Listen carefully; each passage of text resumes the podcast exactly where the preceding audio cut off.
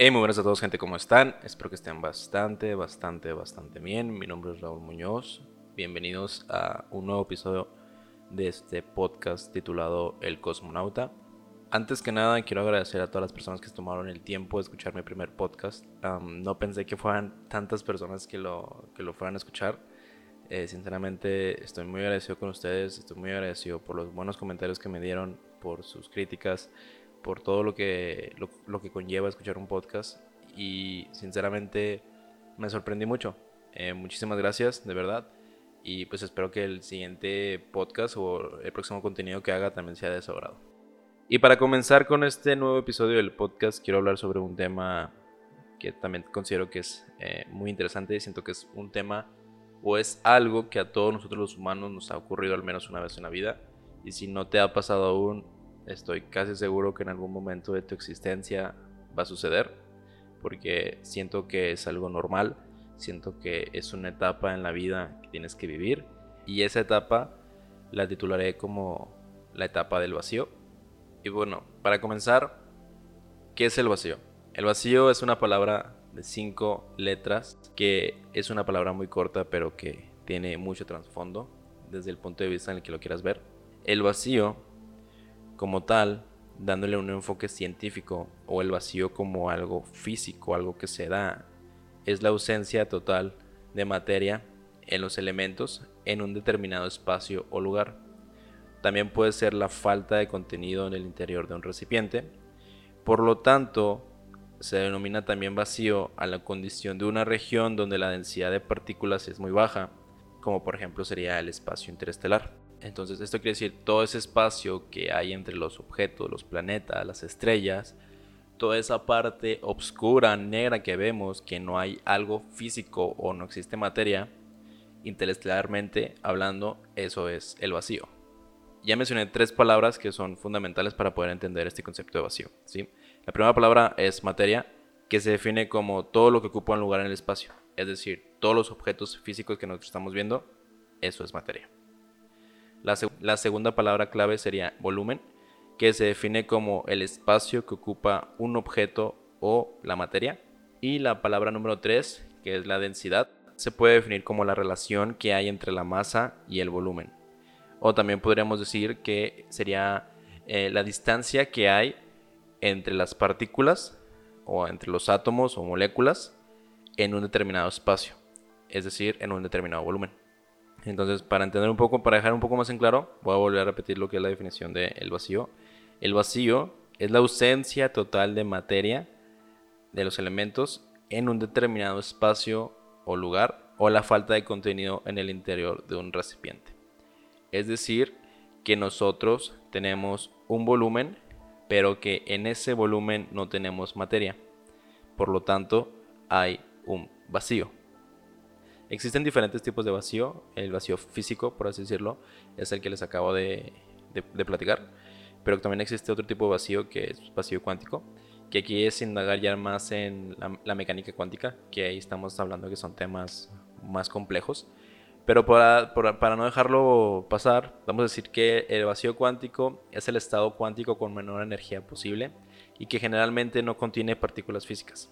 Por lo que, de acuerdo con la mecánica cuántica, el vacío cuántico no es realmente un vacío, sino que contiene ondas electromagnéticas y partículas que saltan dentro y fuera de la existencia. Lo sé, es complicado. Pero no es un podcast de hablar de cosas científicas, simplemente quiero dar una pequeña referencia a, ese contexto del vacío. Y por otra parte también existe lo que es el vacío eh, en los humanos, el vacío psicológico, el vacío que muchas veces nos sucede a nosotros los humanos. Y yo como persona de 24 años me atrevo a decir sin ningún miedo que en algún punto de mi vida llegué a sentir ese vacío. Y este vacío que es es una sensación que no se puede explicar. Es una sensación horrible que no, no te deja vivir, no te deja sentir. Y siento que está muy relacionado con, con el sentimiento de la tristeza, con la melancolía. Y yo como ser humano pues consciente, pensante, te puedo decir que este sentimiento o esa, eh, o esa sensación no se la deseo ni a mi peor enemigo. El vacío, ese vacío no se llena con nada, por más que lo intentes. Es casi imposible encontrarlo y no es algo que, que lo puedas resolver. Simplemente considero que es algo con lo que aprendes a lidiar. Actualmente te puedo decir que mi estado de ánimo es, es, es feliz, me encuentro muy feliz, me encuentro en un estado emocional muy pleno conmigo mismo, con mi familia, con mis amigos, con todo lo que he hecho en mi vida, estoy, estoy contento. Sin embargo, siempre va a haber ese pequeño, ese pequeño vacío, en algunas ocasiones ese vacío se hace más grande, pero ese vacío es infinito. Esto, esto quiere decir que se va a encoger y se va a encoger, pero nunca va a desaparecer. Por más pequeño que esté, siempre va a estar ahí. Y como mencioné, es algo con lo que aprendes a lidiar, es algo con lo que aprendes a, a sobrellevar. No hay nada en este planeta que pueda superar eso, puesto que es una sensación muy difícil de describir, muy difícil de, de interpretar. Y el hecho de que sea tan difícil de interpretar no te da una ciencia, una ciencia cierta de cómo es que puedes combatir con eso. Se los digo yo que sufrí de este vacío y te voy a decir por qué.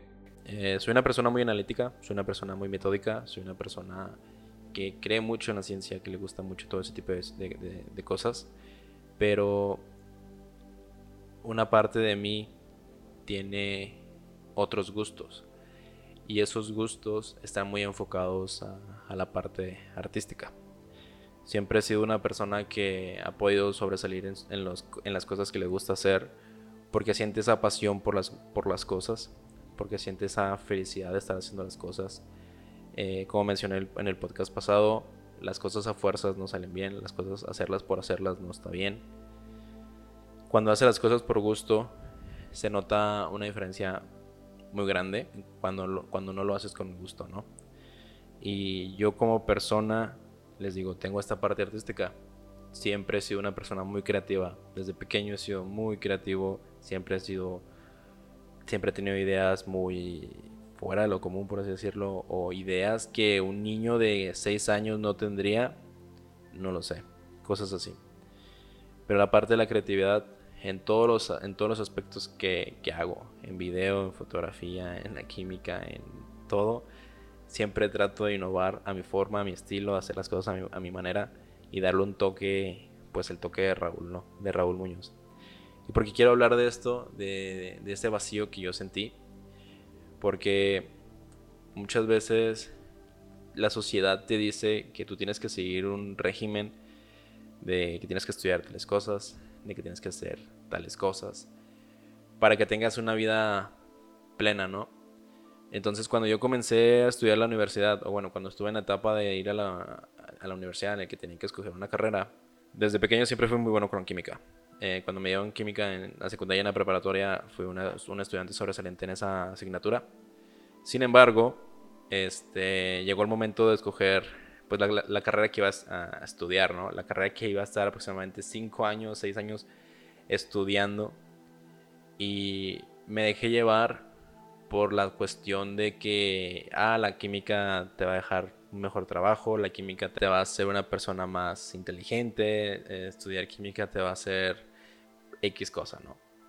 Que son cosas que la sociedad te inculca, que la sociedad te dice. Pero esto es algo que muy pocas personas sabían de mí y yo realmente me hubiera gustado también estudiar diseño gráfico. Así como me hubiera gustado estudiar astrofísica, eh, le tengo amor a mi carrera. Digo, ya seis años estudiando esa carrera, pues mínimo tuve que agarrar un amor, ¿no? Que ese amor siempre existió, pero me acuerdo que hubo una etapa quiero que fueron como dos años o tres años, la mitad de la carrera aproximadamente, en el que decía, sabes que no quiero estudiar química, no quiero estudiar química, no quiero estudiar química. Y me empecé a enfocar más en mi proyecto de fotografía, en mi proyecto de video. Y empezó a salir pues trabajo de eso, empecé a ganar mi propio dinero con, con mis fotos, con mi arte, con mi forma artística. Y me dio un golpe de vida el hecho de darme cuenta de que estaba estudiando algo que no me estaba llenando Y fue la primera vez en toda mi vida que sentí esa sensación de, del vacío. Es decir, tienes absolutamente todo, Raúl. Tienes absolutamente todo para ser feliz, para estar contento. ¿Por qué demonios sientes esa sensación en tu pecho? Noches sin poder dormir, noches acostado viendo el techo de mi recámara, pensando y pensando qué hubiera pasado si hubiera estudiado otra carrera, qué hubiera pasado si hubiera hecho aquello. Y te estoy dando un ejemplo que fue uno de los ejemplos más claros que, en el que yo pude interpretar esta sensación de vacío, porque han habido muchos. Y les digo, es, ese espacio nunca, nunca se va a llenar. Desde mi punto de vista, desde mi perspectiva, yo considero que ese espacio nunca, nunca se va a llenar. Y aquí va ligado un poco con el tema del podcast pasado del amor también. O sea, cuando, una, cuando conoces a una persona, esa persona puede ayudarte a, hacer ese, ese, ese, vacío un poco más pequeño. Te ayuda, te complementa. Ese, ese pequeño espacio que tú no tienes, la otra persona sí lo tiene. Y cuando está contigo, te ayuda a que ese espacio se disminuya. Entonces, retomando el, el, tema de mi decisión de la licenciatura, mm, fue una etapa muy difícil de mi vida porque yo siempre he sido de tener mis metas bien fijas y cuando yo quiero hacer algo me lo propongo y lo consigo hasta que lo consigo. Y así ha sido en, todo, en todos mis proyectos. Cuando decidí irme a intercambio a Canadá, me enfoqué en irme a intercambio a Canadá y lo conseguí. Cuando decidí aprender francés, estudié francés, me desvelé y me levantaba súper temprano también para ir a estudiar francés y todo, y aprendí francés. Igual con todas las cosas que he hecho. Cuando decidí aprender fotografía, fue lo mismo. Pero te das cuenta de que la vida cambia mucho cuando tú te despiertas todos los días para ir a la escuela, desmotivado, sin ganas de ir a la escuela y ya no prestas atención en las clases y ya te da igual lo que saques de tu calificación porque ese vacío no te permite ver las cosas diferente. Y es triste que esto haya sucedido porque cuando yo recién entré a la universidad dije voy a ser el mejor químico de la, de la vida, eh, pensamientos positivos, ¿sabes? Como que más forzar siempre, voy a... Esa sensación que te da cuando inicias el semestre para ir a la escuela, que un día antes preparas todos tus cuadernos, preparas tu mochila y dices, ahora sí le voy a echar ganas. Esa, esa sensación se perdió hace muchos años y em, me arrepiento mucho de que, de que haya sucedido eso. ¿Por qué? Porque fui muy infeliz el estar estudiando eso y o sea, son muchos los factores que hicieron que ese amor se perdiera. Entre ellos, pues la sensación de que no quería estar estudiando eso, de que yo pensé que estaba en una carrera equivocada. En segunda, eh, el tipo de personas con las que conviví, que podría decirte que fueron mis mejores amigos y que al final no se volvieron mis enemigos porque yo no soy ese tipo de personas, pero que sí tenían una muy mala vibra hacia mi persona y que la, eh, el hecho de estar en esa carrera era muy pesado emocionalmente. Y tres, algunos de los profesores realmente no aportaban mucho realmente este, hacían que la carrera se volviera tediosa, se volviera pesada. Y creo que fueron pues, varios factores que hicieron que yo tuviera esa sensación, ¿no? que yo pensara que estaba en una carrera equivocada. Y no me malinterpreten, o sea, mi carrera, estoy muy satisfecho con mi carrera, disfruté mucho esa carrera. Hubieron materias que de plano me di cuenta que era lo mío, como lo es química orgánica, físico-química, eh, todo lo de termodinámica, toda la síntesis orgánica, todo ese tipo de cosas no las conocía antes. Y cuando estudié esta carrera me di cuenta que eso era lo que me gustaba. Ese, ese es el químico que yo quiero ser. Quiero ser un químico orgánico. Y eso no lo hubiera descubierto si no hubiera estado estudiando esta carrera. Eh, también otra parte que, que descubrí fue que se me da muy bien dar clases de química. Tengo una forma de palabra muy sencilla o puedo transmitir muy bien la información. Esto lo digo con base a estudiantes que yo les ayudé, que fui su tutor. Y todo ese tipo de cosas yo no me hubiera dado cuenta si yo me hubiera salido de la carrera. Si no hubiera estado en esta carrera, quién sabe qué hubiera sido de mí. O sea, por algo pasan las cosas, por algo entré en esa carrera, por algo me di cuenta de que era lo mío, por algo me gustó dar clases, por algo en un futuro me gustaría ser profesor de química. Y estoy completamente a gusto con esa idea. Pero en ese momento que yo sentía esa sensación, no lo lograba entender. Era tanta confusión en mí, en mi mente, en mi ser, que no sabía lo que iba a hacer con mi vida. Gracias a, la existencia, gracias al cosmos, pude entender que eso era para mí. La parte artística siempre va a estar ahí y la parte artística la puedo hacer cuando yo quiera. Incluso muchas de las pláticas que tuve con, personas me decían, te puedes dedicar a la química y con la química vas a sacar dinero y con ese dinero puedes invertir en tus proyectos, en tus hobbies, eh, no sé, uno nunca sabe. Nunca me vi la idea de estar, de estar haciendo un podcast y aquí estoy haciendo un podcast. Ya invertí para hacer, este, para comprar un micrófono y poder tener un mejor audio, ¿sabes? ese tipo de cosas uno no las piensa porque estábamos tan cerrados en la sensación que nos bloqueamos mentalmente. Entonces, eh, estoy completamente satisfecho con todo lo que pasó y cómo pasó.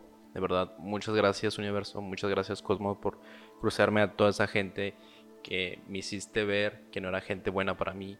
Muchas gracias por tener, meterme todas esas ideas raras en mi, en mi mente y tener tantos conflictos mentales que al final de todo logré entender, logré acomodar esas ideas y me hicieron ser la persona que soy actualmente digo, que hubiese pasado, él hubiera, ¿no? La palabra hubiera es... ¿Cuántas veces no, hemos, no nos hemos preguntado eso? ¿Qué hubiera pasado si no hubiera hecho esto? A lo mejor si hubiera entrado diseño gráfico desde un principio, terminaría odiando todo eso, porque no es lo mismo hacer las cosas por gusto que hacerlas por obligación, que probablemente tú pude haber tenido clases en las que tenía que hacer un proyecto de fotografía y lo tenía que hacer porque era una obligación hacerlo y no iba a salir bien no lo sé, ¿sabes? No lo sé. Pero estoy completamente a gusto con todo. Y el hecho de decir, ¿sabes qué? Yo, Raúl Muñoz, a mis 24 años, soy licenciado en química. Eso, créanme, que me llena mucho. Hizo que ese vacío, que en su momento era abismal, era un abismo tan grande, actualmente es muy pequeño.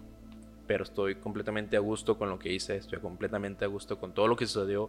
Entonces, no podría estar hablando de esa sensación ahorita con ustedes si no hubiera vivido así, si no hubiera sucedido así. Quizás eh, ese vacío todavía no lo hubiera experimentado, por lo tanto no tendría la experiencia o el conocimiento para poder estarles platicando esto. Pero yo como Raúl Muñoz, eh, esa sensación eh, no la puedo describir. O sea, no sé cómo explicarte, no sé de qué forma decirte, ah, en este momento, pum, ese es el vacío tú mismo te vas a dar cuenta cuando tengas ese vacío. O si ya lo experimentaste, sabes de lo que estoy hablando. Sabes que no es algo bonito, sabes que es una sensación horrible. Eh, cuando yo sentí ese vacío, fue una época muy difícil para mí. Porque eh, siempre he tenido una, muy buena relación con mi familia. Pero de un tiempo para acá mi mamá empezó a tener conductas un poco más, mm, digamos, diferentes. Eh, tengo un hermano menor, que te puedo decir que es la, persona más importante que tengo en mi vida. Ah, pero esos cambios que hubieron con mi mamá, yo nunca conocí a mi papá. Bueno, lo conocí, pero realmente simplemente sé quién es y lo he visto. Entonces, esa parte del vacío, digo, hay muchos vacíos que, que tiene en mi vida. Esa parte de ese vacío, de no tener una figura paterna, fue algo que me afectó mucho tiempo. Pues era un niño y un niño se pregunta, ¿por qué no tengo a mi papá? Porque veo otros niños con papá y yo no tengo un papá.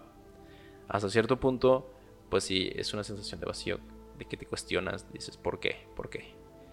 Pero creces y entiendes, aprendes a lidiar con eso. Aprendí a lidiar con eso, de que nunca estuve con mi papá.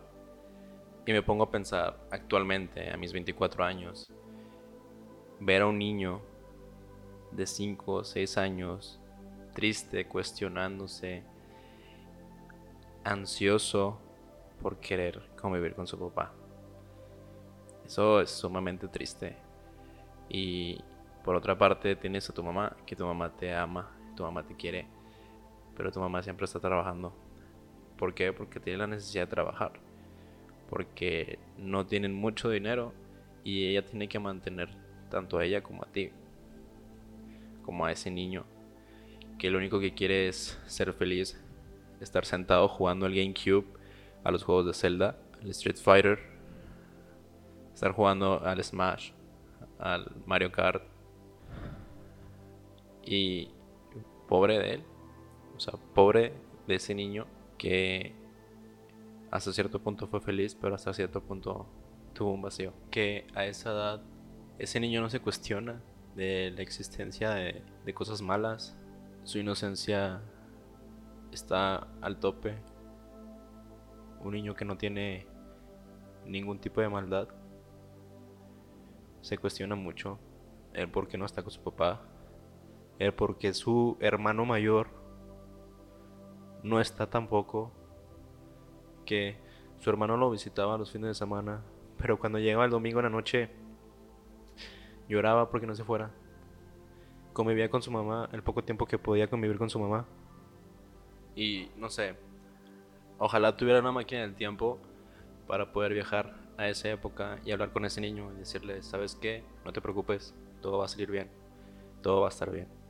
Vas a ser una chingonada de persona, mucha gente te va a querer, vas a conocer a mucha gente, a demasiada gente diría yo, y te vas a dar cuenta de cuánta gente es mala, de cuánta maldad hay en el mundo, pero tú no tienes que ser así. Como te traten, por como sea tu vida, tú siempre sé bueno. Ten lealtad a las cosas, sea amable con la gente, deseale un buen día a todos, aunque ellos no te lo deseen a ti.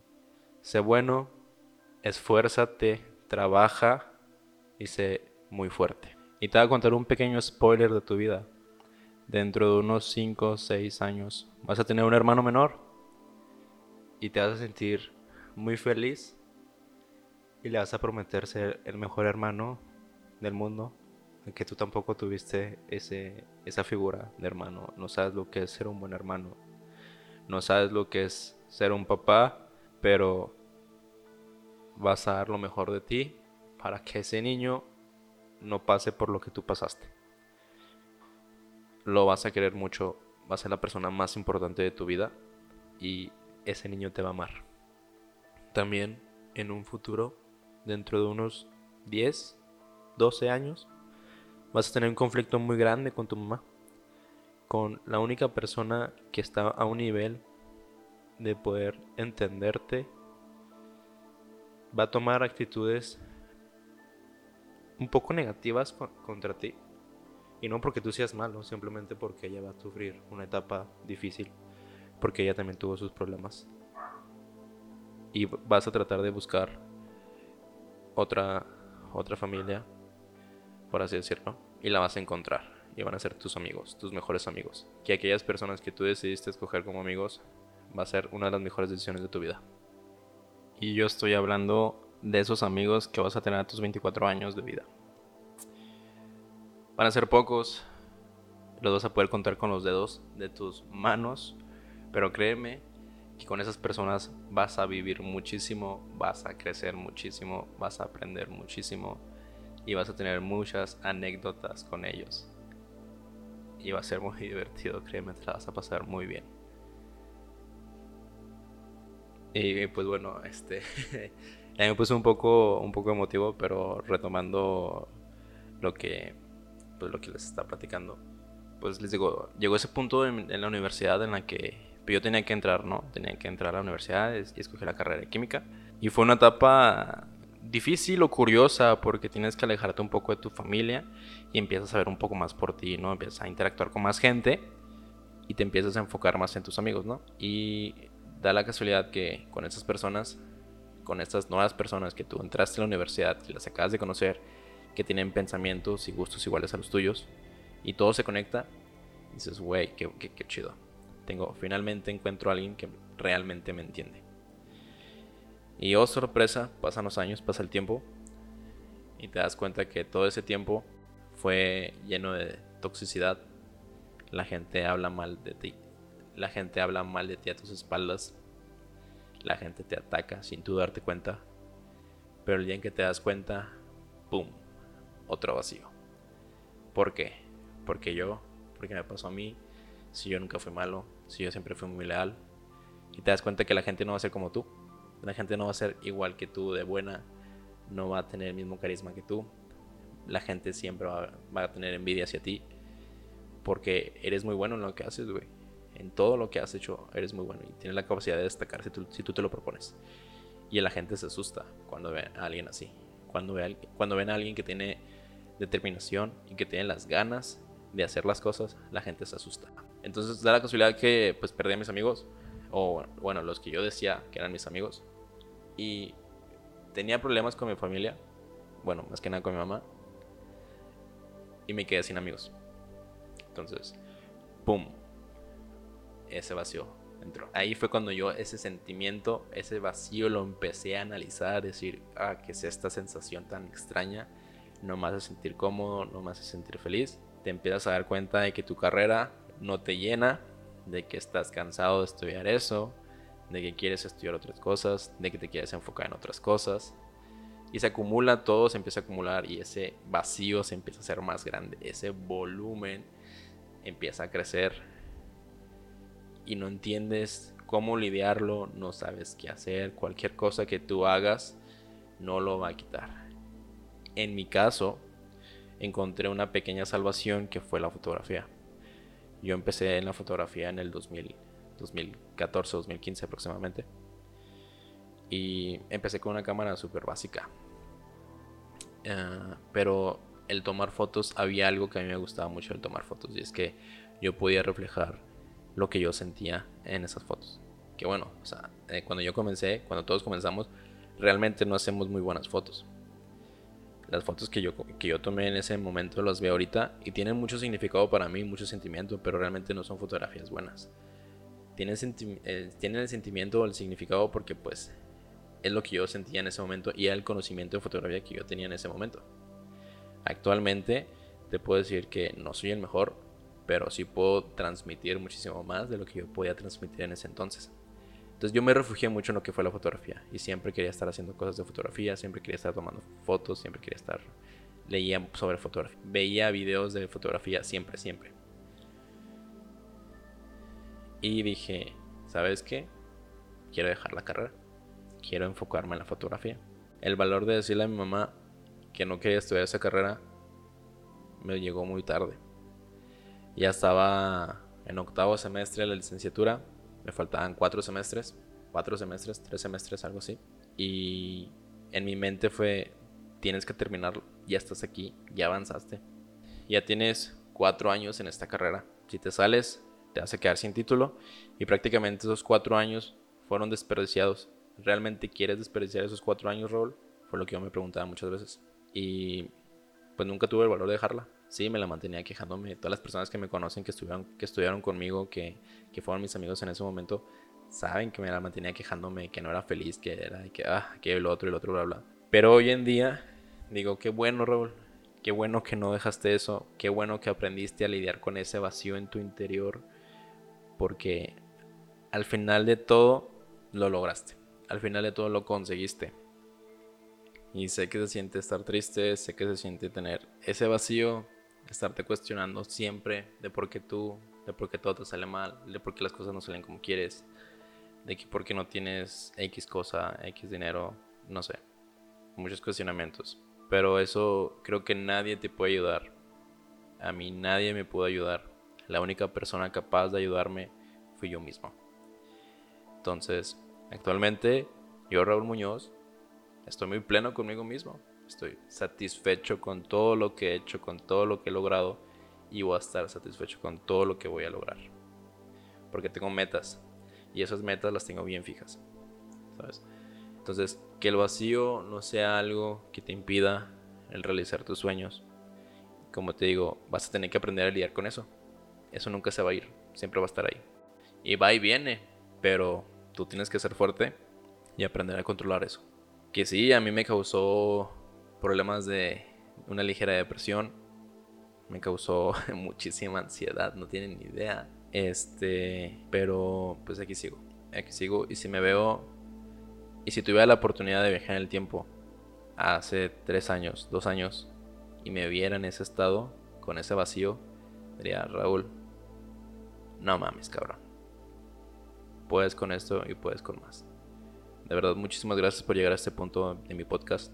Muchas gracias por tomarte el tiempo de darle clic al botón de reproducir. No sé quién seas, tal vez no te conozca, pero el simple hecho de que hayas tenido el valor de escuchar este podcast significa mucho para mí. Te agradezco totalmente. Eh, si en algún momento llegas a sentir el vacío, sabes de lo que hablé, sabes lo feo que se siente y espero que hayas podido superar esa etapa.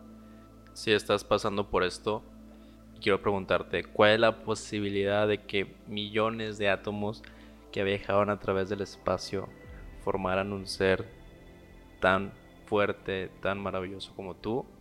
Exactamente. son muy pocas las probabilidades de que tú te hayas formado. Existes por algo y tienes un propósito en esta vida.